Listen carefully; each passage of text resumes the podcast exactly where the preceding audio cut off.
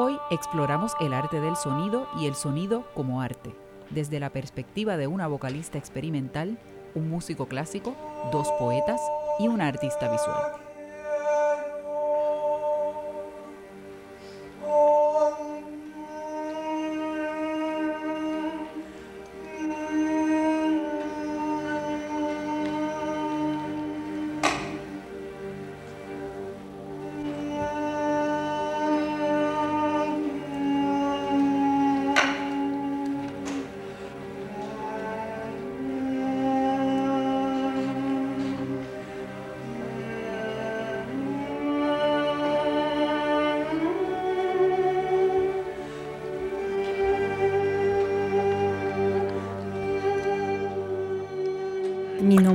Yvette Roman y soy vocalista experimental. La vocalista experimental lo que hace es que usa su voz como instrumento musical de una manera eh, no eh, un poco usual. Eh, en inglés se, se, le llama extended, extended voice porque eh, se utilizan sonidos que están más allá de lo que usualmente es el sonido vocal, o sea, más allá de la palabra, más allá de cantar, eh, y se utilizan sonidos em, que recuerdan la niñez a veces y a veces podrían imitar otros sonidos del medio ambiente o sonidos que salen de manera em, espontánea, sin mucho pensamiento, pero que podría estar conectado directamente con el subconsciente en algunas ocasiones o con las emociones.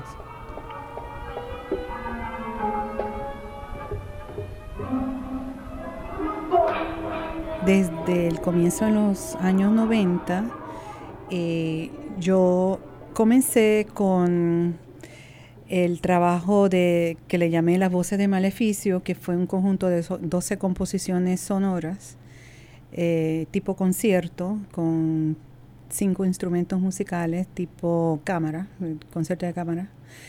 Eh, y en aquel momento fue ubicado dentro del concepto de performance art porque ese era el movimiento que estaba surgiendo en, ese momento. Así que fue catalogado como parte de el movimiento de performeros de los años 90 en Puerto Rico. Eh, y eso me, esa oportunidad me conectó con, uno, con otros lugares, con otros países, en festivales internacionales, eh, con otros grupos similares que también utilizaban la improvisación sonora. Eh, por ejemplo, en México que existía la, eh, la Bienal de Poesía Visual y en Italia que era la polipoesía. y también existían festivales de, de arte sonoro como en, la, en el Festival de la Batí en Ginebra. Y eso poco a poco eh, me fue conectando con una comunidad que en aquel momento, como era muy joven, no sabía que existía. Y, em, y poco a poco se fue desarrollando hasta lo que estoy haciendo ahora, que es la cooperación con eh, la organización Nameless Sound en Houston, que es una organización que tiene dos vertientes. Una es la utilización de la improvisación sonora como eh, eh, espacio creativo para niños que están en, en refugiados, porque en Houston hay muchos refugiados, y eso es una situación muy dolorosa y esto le está dando a los niños una oportunidad de expresión y tiene la otra vertiente que es la vertiente artística, que son los conciertos. Y así es, eh, poco a poco he estado conectado, conectada con otros grupos de diferentes lugares y de Puerto Rico, por supuesto.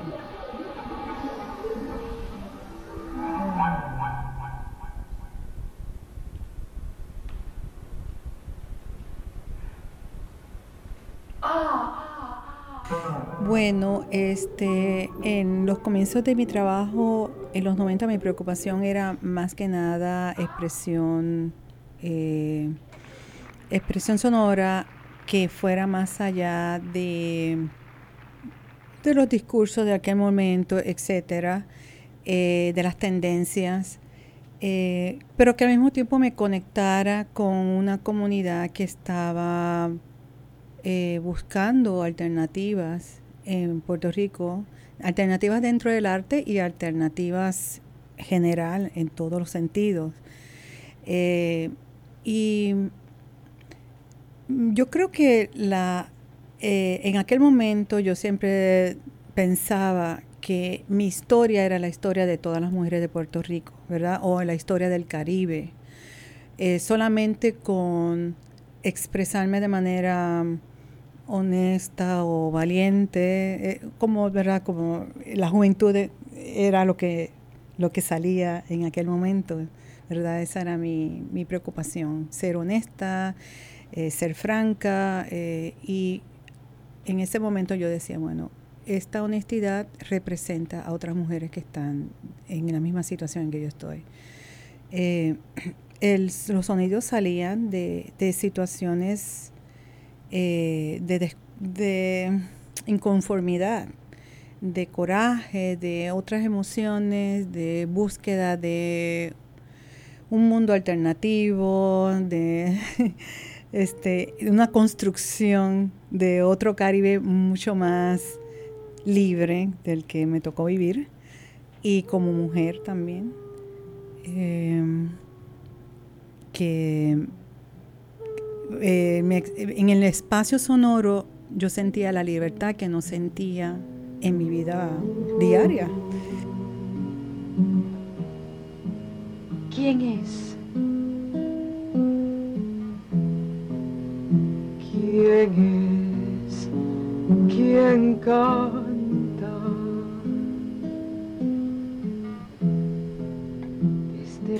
Bueno, este, en los comienzos de mi trabajo, en los 90 mi preocupación era más que nada expresión, eh, expresión sonora que fuera más allá de, de los discursos de aquel momento, etcétera, eh, de las tendencias, eh, pero que al mismo tiempo me conectara con una comunidad que estaba buscando alternativas en Puerto Rico, alternativas dentro del arte y alternativas general en todos los sentidos.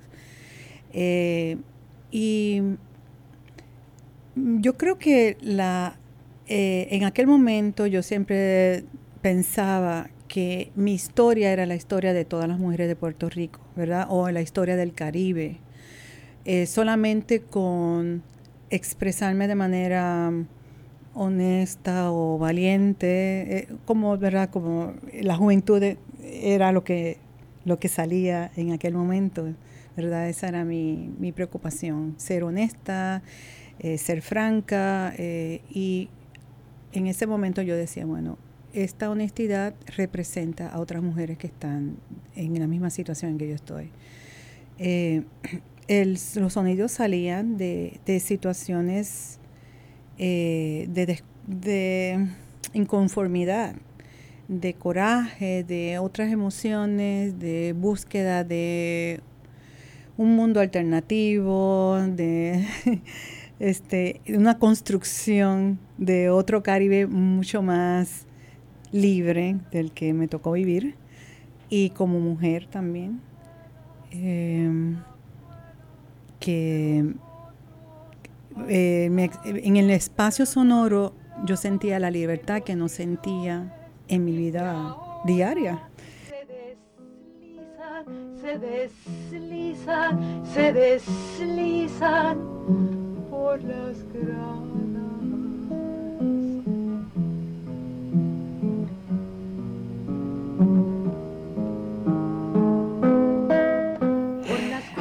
Al principio yo tenía una necesidad de hacer mis composiciones sonoras y musicalizarlas, eh, hacer una especie de concierto todavía un poco tradicional, pero a lo largo de los años yo siento mucho más satisfacción trabajando en grupo eh, con el, yo quisiera, quisiera poder seguir desarrollando eh, la Sociedad Sonora del Amor, que fue un grupo eh, de personas que trabajaron conmigo la experimentación sonora de una manera libre, sin ningún tipo de jerarquía, eh, aportando de manera eh, democrática, si se puede decir así, eh, su, su, exploración vocal.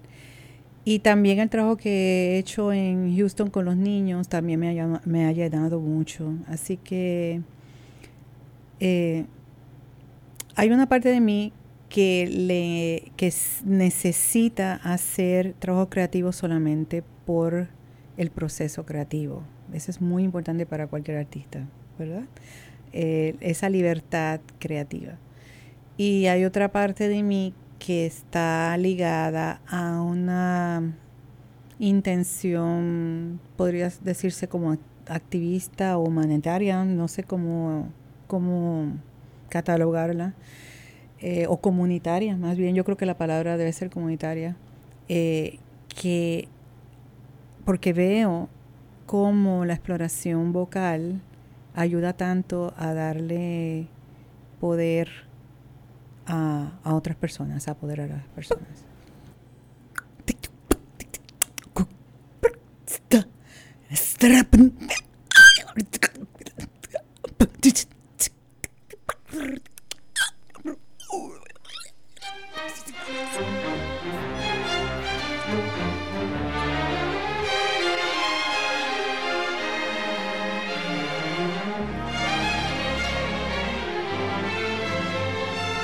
José Daniel de Jesús Carrasquillo, soy músico de la Orquesta Sinfónica con mucho honra y orgullo.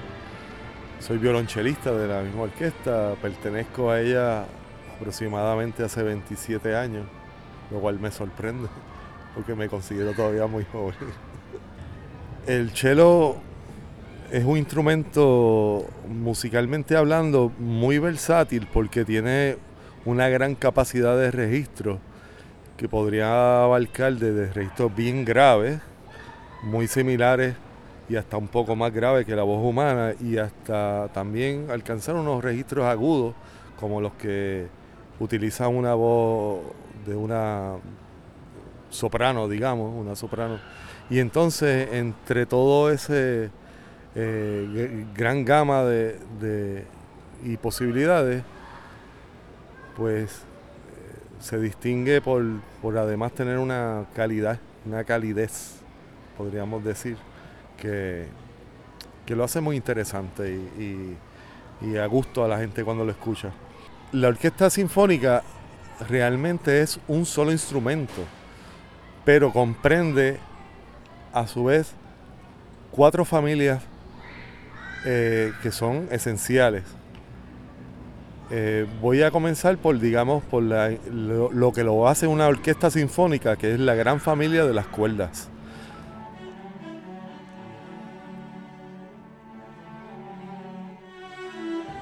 Luego le sigue la familia de los vientos madera.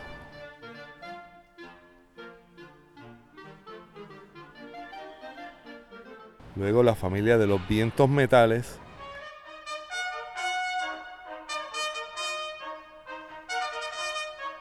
Y finalmente la familia de la percusión.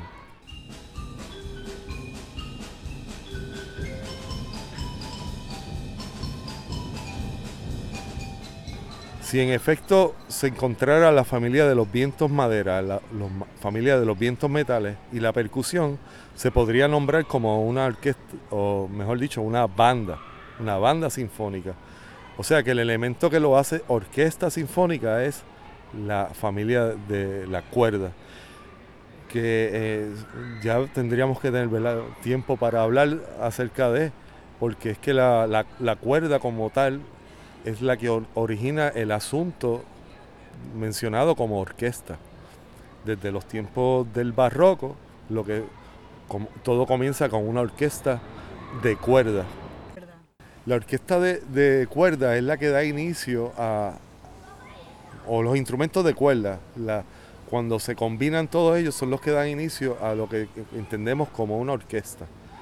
Esto luego todo es una evolución, luego se van integrando otros instrumentos que se fueron desarrollando e, a medida que iba pasando el tiempo y que los compositores iban exigiendo nuevos eh, elementos sonoros para incorporarlos dentro de la orquesta. Por ejemplo, podríamos decir que en una orquesta de Beethoven no te vas a encontrar un saxofón porque todavía no estaba inventado el saxofón.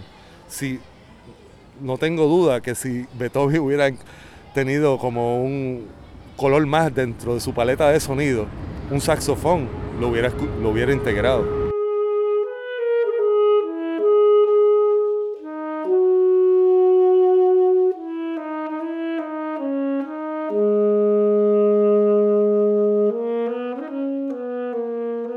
Soy Alexandra Pagán, soy escritora, pero también soy profesora de la UPR y de la UMED de CUPI. ¿A qué suena mi poesía? Bueno, yo creo que suena a la respiración. Yo, me he quedado bien pendiente de cuando escribo, hay algo bien emocional, porque si lo que estoy escribiendo es humorístico o satírico, va más rápido, porque tal vez es más casual, pero cuando es algo más serio, más profundo, como lo estoy pensando al tiempo que lo escribo, yo creo que va más lento y las respiraciones deciden los versos y las pausas. Y hay veces que pues los encadenamientos a veces tienen que ver con, con, un, juego y con un deseo de enfatizar y de, y de, y de puntualizar algo por, por, por ser redundante pero básicamente suena a la respiración, a mi respiración y soy asmática, valga la que soy asmática. Así que mi respiración tal vez no es muy, no es muy eh, común en muchos sentidos. Pero sí, suena mi respiración a, cuando me detengo a pensar las cosas, a cuando quiero tomar aire porque estoy sintiendo algo o cuando estoy suspirando porque es un alivio. Cuando yo era niña, yo me concentraba y me quedaba encerrada en el cuarto. Por suerte no tenía juego electrónico. Este, y entonces este, me quedaba bien pegada, como que pensando, pensando, bien concentrada, hasta que lograba escuchar los propios latidos de mi corazón. Y eso fue algo que con el tiempo perdí. Yo creo que es que uno pierde audición también. Este, y me acuerdo que disfrutaba de acostarme en la barriga de mi papá. Me acuerdo que me acostaba en la barriga de mi papá y me le ponía el oído a la barriga porque me parecía fascinante escuchar los sonidos de las tripas y de todas las vísceras, que ahora yo pensando es como medio grotesco, pero me parecía como súper loco que hubiera tanto sonido dentro del cuerpo. Este, así que yo creo que sí, que es algo bien visceral y que en ese sentido, pues el, el, el ahogo, el alivio, eh, todos esos sonidos que uno emite respirando y que, y que emanan de ese adentro, de ese buscar aire, pues sí, yo diría que, es visceral, que es de, de adentro del cuerpo y no de afuera.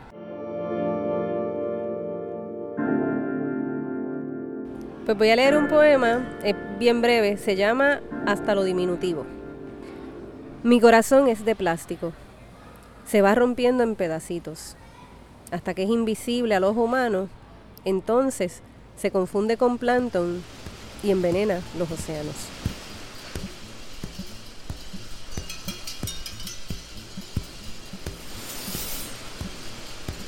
Mi nombre es Jody Santaliz, soy educador y artista sonoro.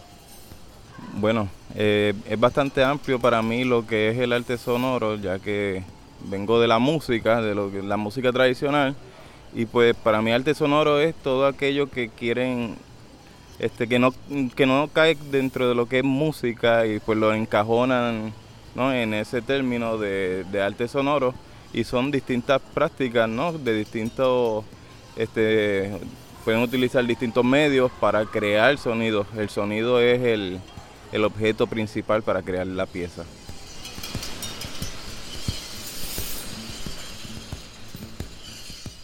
yo comencé utilizando el saxofón, que era mi instrumento, pues un instrumento melódico y, tradicional, ¿no? Entonces comencé reparando instrumentos y me interesó lo que era eh, cómo se producía el instrumento, ¿verdad? el, sonido, que era lo que, lo que hacía que se produciera el sonido y de ahí fui explorando distintos pues, objetos sonoros, ¿verdad? Por decir así como objetos cotidianos como botellas, eh, los resortes, los springs, este, y para un taller que tenía con Ana Colbert, que era de movimiento, imagen y, y sonido, pues me sentía limitado con el saxofón y pues creé un objeto sonoro o instrumento sonoro que lo que hice fue que le puse distintos springs para hacer este, los sonidos graves, ¿no? Y que sea constante. Y pues básicamente lo que yo hago es explorar distintos objetos que puedo utilizar para construir uno. Por lo menos yo comencé en la bóveda, que lo tenía Sandy, que Sandy lleva tiempo con lo que es el arte sonoro. Eh, se da también en el local. Y pues básicamente cuando yo lo hago también es colaborando con otros artistas que quieren incluir lo que es sonido, porque no, no me limito a explorar solamente el sonido, sino pues que sea este, ya con imagen, movimiento, dependiendo, ¿no? Eh, estábamos trabajando, trabajamos con lo que era eh, la comunidad de Altos del Cabro, y yo quería, quería trabajar con una imagen, de, una imagen ¿verdad? del barrio, pero que se enfocara más en, un espacio que le llamara la atención en cuestión del sonido. Y lo que ellos hicieron fue que pues le dije, la idea, el, eh, enfóquense en el sonido, vamos a ir caminando por Alto del Cabro, por la comunidad, y yo quiero que ustedes escuchen, escuchen lo que está, ¿verdad? Eh, el, la, esencia de ese espacio, la sonora, la esencia sonora, la identidad de ese espacio. Y pues entonces lo que hicimos fue que ellos escogieron el espacio que les gustaba, cómo sonaba, y, recogieron una imagen de ese lugar donde estaban. Y luego lo que hicimos fue que trabajaron la onda, la frecuencia, la trabajamos en un programa de, de, sonido y pues lo que hicieron fue que creamos un fotomontaje ¿no? de ese espacio y la, onda sonora. Talleres, en los talleres que, que, doy de, o que damos en el programa Enlace, ¿verdad? Museo Escuela, eh, lo que hacemos es que damos talleres de construir los instrumentos, ellos construyen instrumentos. Eh, también pues lo que hacemos es que hay otros artistas que trabajan el sonido el arte sonoro pero lo trabajan con, el movimiento o con poesía, que, ese es algo que está trabajando ahora Chanti. Si hay un taller o, un artista se me acerca y me dice, mira, este, yo tengo este proyecto y quiero estos sonidos, básicamente, o voy a trabajar este tema. Y yo, pues, este, voy explorando distintos sonidos, voy investigando, algunas veces bajo ya descargo sonidos que, están en el internet o simplemente voy recogiendo sonidos por el ambiente, si van a ser con el ambiente. Este, y pues trato de jugar, buscar lo más parecido que hay en cuestión de un objeto y ese espacio. Y pues voy creando este instrumento que le puedo, ¿verdad? Lo puedo trabajar con distintos pedales y así no me limita solamente al sonido del objeto, sino que puedo explorar otras sonoridades de ese mismo objeto.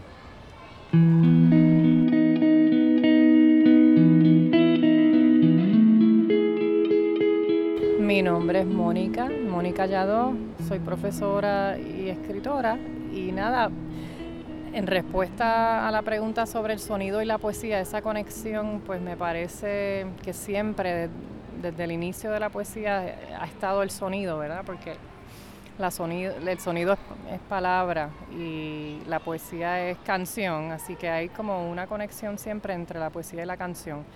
De hecho, en el origen mismo de la poesía y la literatura siempre fue canción, así que creo que no hay forma de desligar la poesía del sonido. Por lo menos en mi experiencia con la poesía y la escritura, es siempre hay como una imagen sonora, cuando la voy escribiendo, que, ya me imagino cómo sonará, ¿verdad? Por lo menos yo, cómo yo la haré sonar, ¿verdad? A lo mejor otra persona la lee y la hace sonar otra, de otro modo, le pone el acento en otro lugar, ¿verdad? Pero, pero definitivamente después de escribir un poema, me gusta leerlo en voz alta, como que lo necesito, una forma de como repasarlo y ver dónde está, eh, no sé, dónde está el feeling, por decirlo de una manera, o sea, sentirlo a través del sonido, a través de, hablarlo o, declamarlo como quieras, ¿verdad? Decirle. Me encantaría tener una buena voz de cantante, pero no la tengo, no la tengo. Eh, por más que me encanta y, sí, y canto en la ducha y las canciones y me encanta la música, no puedo vivir sin ella, pero eh, como poeta y cuando, cuando este, leo mis poemas y los comparto con el mundo, sí, hay una voz, otra, que siento que sí, que, que soy yo, sigue siendo yo, pero, pero sí, hay una proyección, hay una, no sé, una forma de, de vivir el, el poema sonoramente. En mucha de mi poesía, el Puerto Rico que es buena, eh, tiene que ver con un poco de, de ira a veces, ¿verdad? Cuando escribo ciertos poemas relacionados directamente a Puerto Rico. Pero hay otros poemas que son bien internos y tienen un ritmo otro, como un ritmo más, este, una pulsación con, no sé, no quiero decir lo universal, suena como muy cursi, pero es como como con algo que trasciende la nación, o sea, que va más allá y es más con la humanidad, ese tipo de, de asunto de la vivencia.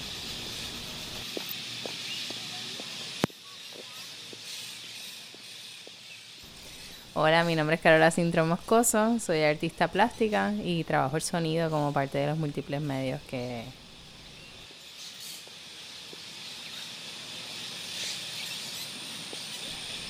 Mi yo creo que mi pasión o mi interés por el sonido eh, surge de una exhibición que yo hice hace muchos, muchos años, a finales de los 90, en un espacio que se llamaba La Pregunta, en el Viejo San Juan.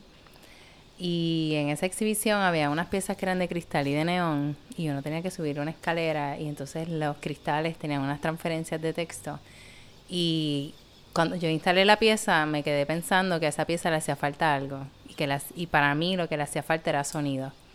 Y en ese momento me pareció, no sé, llegar a, ese, a esa conclusión de que lo que le falta es sonido, pero cómo yo trabajo el sonido, porque no, no lo pienso desde la plástica en ese momento, ¿no? Yo, mi, mi background es en comunicación pública y diseño. Y es una de esas cosas que estudié porque no sabía qué más estudiar, porque pensaba que para ser artista había que dibujar. Y pues yo nunca he creído que yo puedo dibujar de la forma en que yo aspiraría a dibujar, ¿no? Y o el tipo de dibujos que a mí me gustan y me atraen y me llaman la atención y dialogan conmigo. Así que yo pues estudié diseño y publicidad y siempre con la inquietud de querer hacer arte. Una vez me graduó porque nunca lograba acceso a las clases de fotografía en la UPI, siempre estaban llenas pues empiezo a trabajar en publicidad un año y decido que definitivamente eso no es lo que a mí me interesa hacer y regreso a la universidad a estudiar estudios interdisciplinarios, realmente a estudiar traducción en francés. Cogí la primera clase y decidí que esa era la cosa más aburrida del mundo y que yo iba a poder hacer eso. Así que me cambié y me metí en fotografía porque acababa de salir estudios interdisciplinarios en fotografía en ese momento. Y finalmente, a través de ese espacio, pude coger las clases de fotografía en Bellas Artes. Empecé en comunicaciones y de ahí me moví a Bellas Artes y como parte de las clases de fotografía, el prerequisito era pasar por todas las clases de dibujo, de escultura, de fotografía, para poder llegar a eso. Así que, por suerte, tuve que pasar por todo eso. Y entonces empecé a trabajar con la fotografía, pero realmente como que la bidimensionalidad de la fotografía todavía no era lo que realmente me encantaba la fotografía y siempre la había trabajado. mi papá era fotógrafo también. Así que eso estaba ahí presente, pero como que había esta búsqueda además y a través de la instalación y de trabajo de, artistas feministas y como que todas esas referencias que empecé a conocer a través del arte, pues me fui moviendo más hacia la escultura, la instalación y yo creo que de ahí fue que empezó a surgir esa necesidad de, ok, aquí falta algo más y por ahí fue lo del sonido.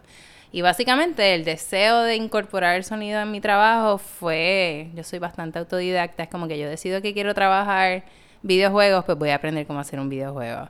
Yo decido que quiero hacer sonido, voy a aprender cómo hacer sonido. Y básicamente así ha sido. Es como que ahora quiero trabajar con virtual reality, augmented reality, pues estoy trabajando y colaborando y dando talleres de virtual reality y aprendiendo. O sea que básicamente es como qué me llama mi trabajo, hacia dónde va, cuál es el medio que necesito trabajar y por ahí voy buscando cómo hacerlo. Es como que yo lo tengo que producir, lo tengo que hacer y tengo que conocer cómo hacerlo. Yo creo que yo partí un poco quizás al principio desde cuando uno empieza a trabajar con sonido y me pasa dando clases también eh, en la escuela, ¿no? Es como realmente partimos de lo visual. O sea, vemos y le damos énfasis total a ver y a lo que vemos y, y reforzamos eso. Así que siempre yo creo que cuando uno se acerca al sonido, siempre empieza desde lo visual. Desde este sonido representa tal cosa, este sonido evoca tal cosa.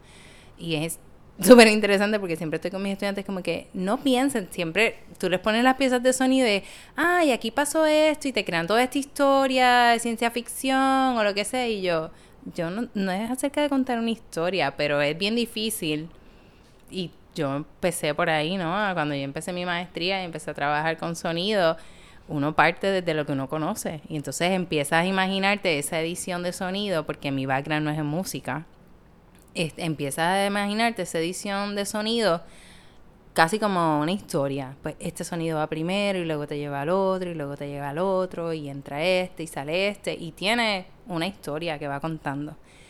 Con el tiempo, cada vez me he ido alejando más de esa narrativa del sonido y dándole más énfasis al sonido como materia que para mí es donde yo creo que radica ese interés en lo que es el arte sonoro para mí, es el énfasis en que es la búsqueda, ¿no? Y el estar súper atento al sonido como materia, que implica a nivel de, de la micro, micro partícula del sonido, como tú la fragmentas este sonido hasta que se construye en otra cosa, porque entras a lo más pequeño de ese fragmento del sonido o a la frecuencia, que puede ser una sola frecuencia que se repite y se repite y se repite y ahí es donde está para mí el interés. Es como que eh, eh, irme alejando cada vez más de lo narrativo y mantenerme, acercarme mucho más al sonido como materia.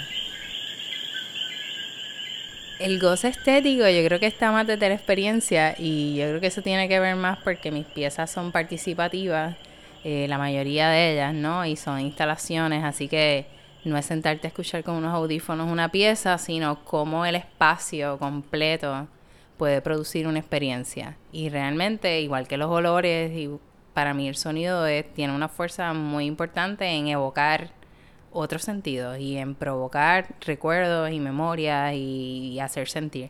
Y la realidad es que el sonido son frecuencias que viajan y afectan nuestro cuerpo físicamente. Y yo siempre digo que el sonido tú lo puedes usar para el bien o para el mal. Tú puedes hacer armas sónicas como también puedes producir sonido placentero y que te evoque felicidad y alegría, pero puedes producir armas sónicas que te hacen vomitar y marearte y desmayarte. Así que de, en ese sentido, para mí, más que una, este, no es una estética visual necesariamente, pero sí hay un elemento de, de provocar una sensación y cómo tú te, te sientes en ese espacio.